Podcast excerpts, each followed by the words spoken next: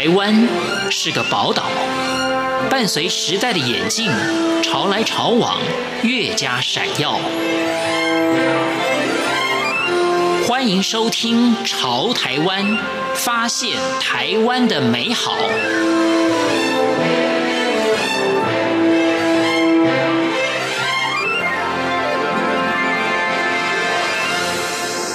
各位亲爱的听众朋友，您好，我是李正淳。我们都知道，追求梦想的过程当中可能是孤独的。今天节目当中，我们要来介绍的这一位高俊宏先生，倒不是说他永远都不跟人接触，但是他大部分工作的时间都是在山林里面，也许一个人靠着他的双脚去勘察以往在不同时期的统治者在台湾的山林间所留下的记录。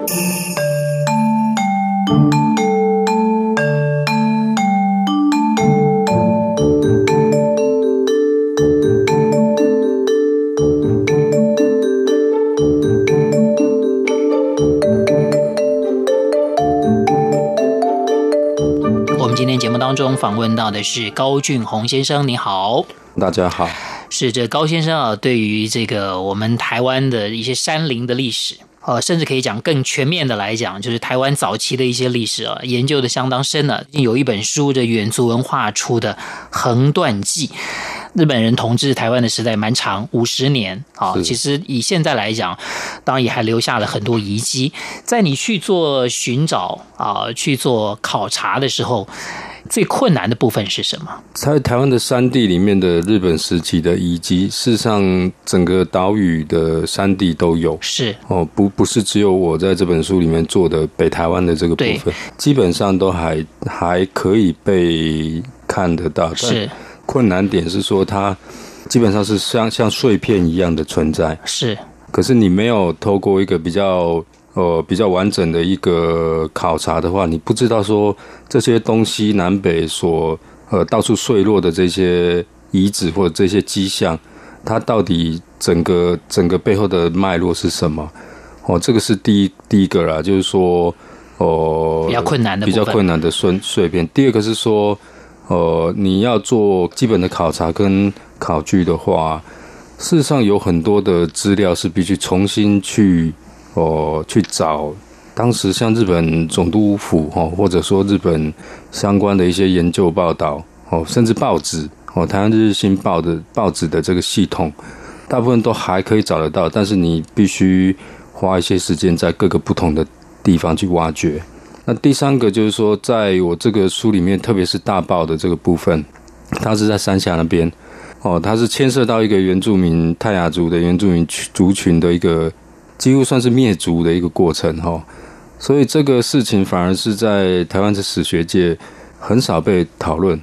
那么除了遗迹之外，这个这整个事情它牵涉到的人事物，因为缺少呃相关的研究，所以整个背后的一些脉络要拼凑起来又更困难。你为什么会对这样的事情这么感兴趣呢？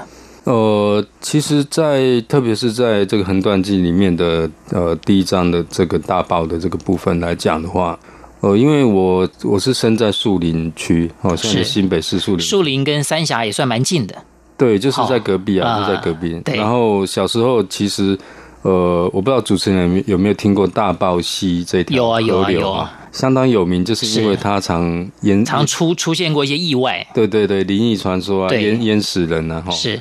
所以，我们小时候就是在那边游泳、玩耍的，对，玩耍。那时候还可以，还可以玩水。其实因缘际会，就是到后来，呃，比较长几十年以后，回去那一块山里面，就常在那边行走。那也才慢慢发现说，哎、欸，原来在我小时候游泳的地方，居然曾经有一个相当有名，或者说相当悲剧性的一个事件，哦，它发生在那边。然后我大概花了两三。年以上的时间在追踪，很密集的在追踪这件事情。那我发现，基本上它算是北台湾的这个，可以说是赛赛德克巴莱事件的北台湾的版本。是是，可能是也是无意中，是好无意中就就就发现说，诶，原来这里面有很多故事啊，可以可以去发掘。是，不过这样听起来，其实做这个研究也是蛮孤单的一件事情哈。基本上是这样子的，但是其实。常常你不管是入山还好，或者是说做一些基本的工作也好，其实是要让自己去享受这个孤单，是是是，或者所以你也乐在其中啊。诶，也不能讲，这好像有点自虐。不过是呃，你要试着去适应，你要试着去去理解它，其实里面还是有跟自己独处相当珍贵的一面。所以这个。看你写的这些文章哈，就好像看一个一个的故事一样。好，当然有的是比较近一点的故事，有的是比较远一点的故事。是，好，这里面穿插，呃，常常我们就必须跟着你的文字进进出出的那种感觉，其实也蛮有意思的。是是好，当然这个这可以提供给很多也许呃喜欢往台湾的山地去去走的人呢，本来只是单纯的走过这些地方，现在也许可以在边走的时候边去回想一下，到底这些地方它曾经发生过什么故事。其实我想对研究的人来讲，以前。以前不知道啊，原来有这些故事，这些故事。当你越研究的时候，你的心情是怎么？哦，这个是相当相当的震撼，相当震撼。就是说，呃，你你看这个，在以三峡这个大爆社事件来说的话，哈，本来根本不太知道说这这个发生了什么事情。对。那第二个就是说，我们大概现在知道这个大爆溪流域，大概也就是很多人会死掉溺水嘛，然后很多这个。呃，那边有一个叫大大阪根森林游乐区，相当有名嘛，哈。可是我在研究过程当中才确认说，那一个森林游乐区事实上就是过去的大报社的聚落。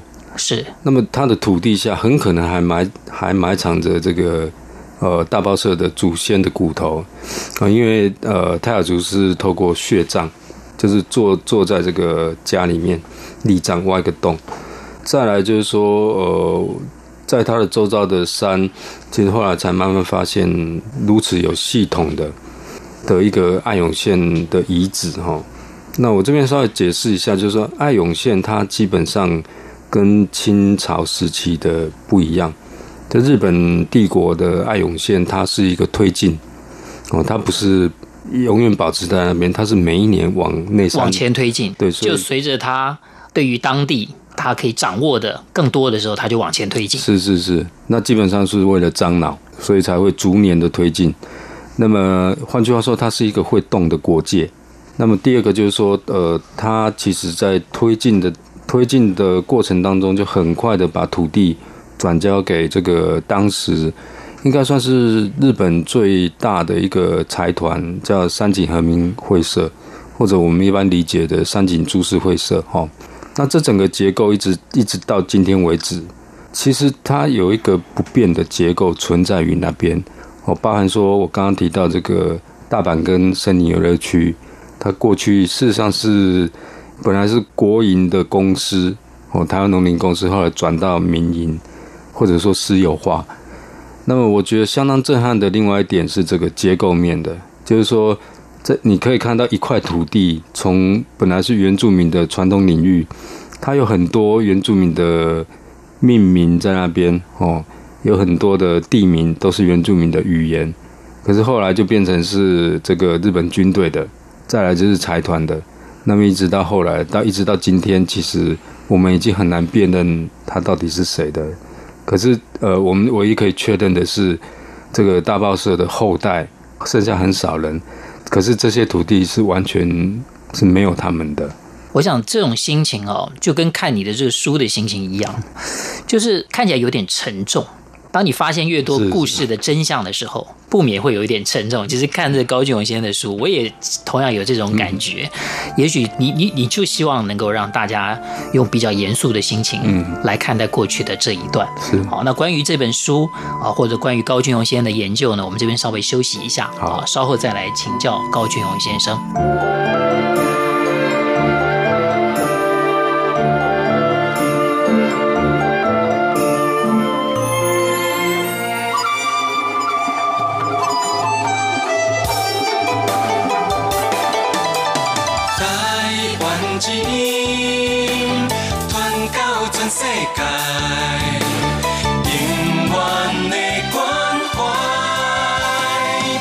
心爱的电台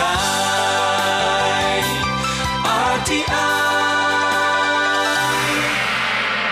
今天节目当中呢，访问到的是高俊宏先生。那刚刚我们提到，其实呃这本书看起来有点沉重。我想这里面琢磨比较多的，可能是属于在日本统治时期。是你对日本统治时期的一些想法，跟你做了研究之后，有产生什么样的变化吗？呃，事实上我是这个学这个艺术出身的，是我是一个艺术创作者哈。那如果从呃我的这个成长经验经验来说哈，我指的是这种专业养成的这个经验来说哈。事实上，我们对这个日本时期的相当多的观点都是。抱持的正面的看法，那换句话就是说，其实相当多的这个日本时期的这种美术的历史是已经已经种植在我们的心里面。对。那一直到近来在做，其实，在山地做这个空间研究跟原住民研究只是其中的一块。那整个来说，其实在这几年的这个呃研究跟调查，不管是呃从其他领域，哦，我讲的是，比如说像。艺术史的领域，或者是说像这个呃原住民史的这个领域，或者是甚至是山林空间的发展史，我们都会发现说，其实呃日本时期它其实强行的创造或者强行的开发、强行的介入了相当多的呃事物在里面哈。所以这里面我就觉得说，为什么在这些山里面特别会回到这个日本？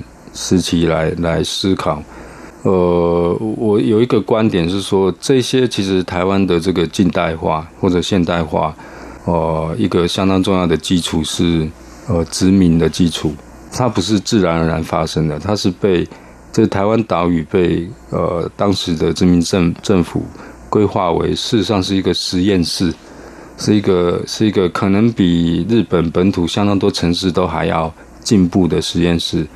可是你换句话说，其实它的这个掠夺跟它的这个呃，不管是空间或者说心灵美感的这样子的操控的技术，事实上从那时候就已经呃相当的相当的深入哈。那这个也是我在呃写这个书或者说这几年来的思考里面尝试去理解的啊，就是说理解我我自身或者理解我的环境，他曾经遭受过什么。事情，哦，那这个事情可能是在我我诞生以前，那你说它会它会完全没有影响吗？事实上是有的，所以在这个这个书其实也是在追溯这个刚刚提到的这个殖民的历史。当然，你说你说要太强求很多人去了解一件事也很难了啊。那我们说 啊，为什么还是一窝蜂的啊？这个就是对日本有相当多的崇拜啊。那你你希望大家看这个书？能够能够带来一些什么样的影响呢？我觉得这个是还蛮当代，就是不是说我们呃一味的去批评看起来像是历史的过去，而是说在这个书里面，其实呃我我一直呃在这些山里面行走，一定会看到相当多的现当下的状况哦，譬如说这个大豹溪哦，在二三十年前小时候去游泳到今天的变化。哦，那个那个变化是相当的快速的，自然的溪流、自然的河床，到处都是这种我们叫水泥水泥化的工程。那我觉得这个也是需要慢慢的透过一些梳理，哦，让我们了解说，呃，我们的忽视或者我们的轻忽这些环境的被破坏，我们不会去保护它。事实上有一个结构存在。那么过去为什么不会去保护它？因为它是被拿来消费的。我们对于这些山里面的忽视，就是来自于我们的无感，我们只是觉得去散步而已。可是事实上，我们要真的去对它产生亲密、亲密的感觉，对它要要去保护它，那个同时是需要去认识它的。那认识它，除了认识它的这个自然环境之外，它的历史的过过程也是一个相当重要的。那我们今天再次谢谢高俊荣先生啊，来帮我们分享了啊，他他这本著作。其实《横断记》是主标题了啊，其实它有一个副标题是《台湾山林战争》。谢谢主持人，谢谢各位听众。山高高路长长。各位亲爱的听众朋友，非常谢谢您收听今天的节目，我是李正淳，朝台湾，我们下次再会。山高。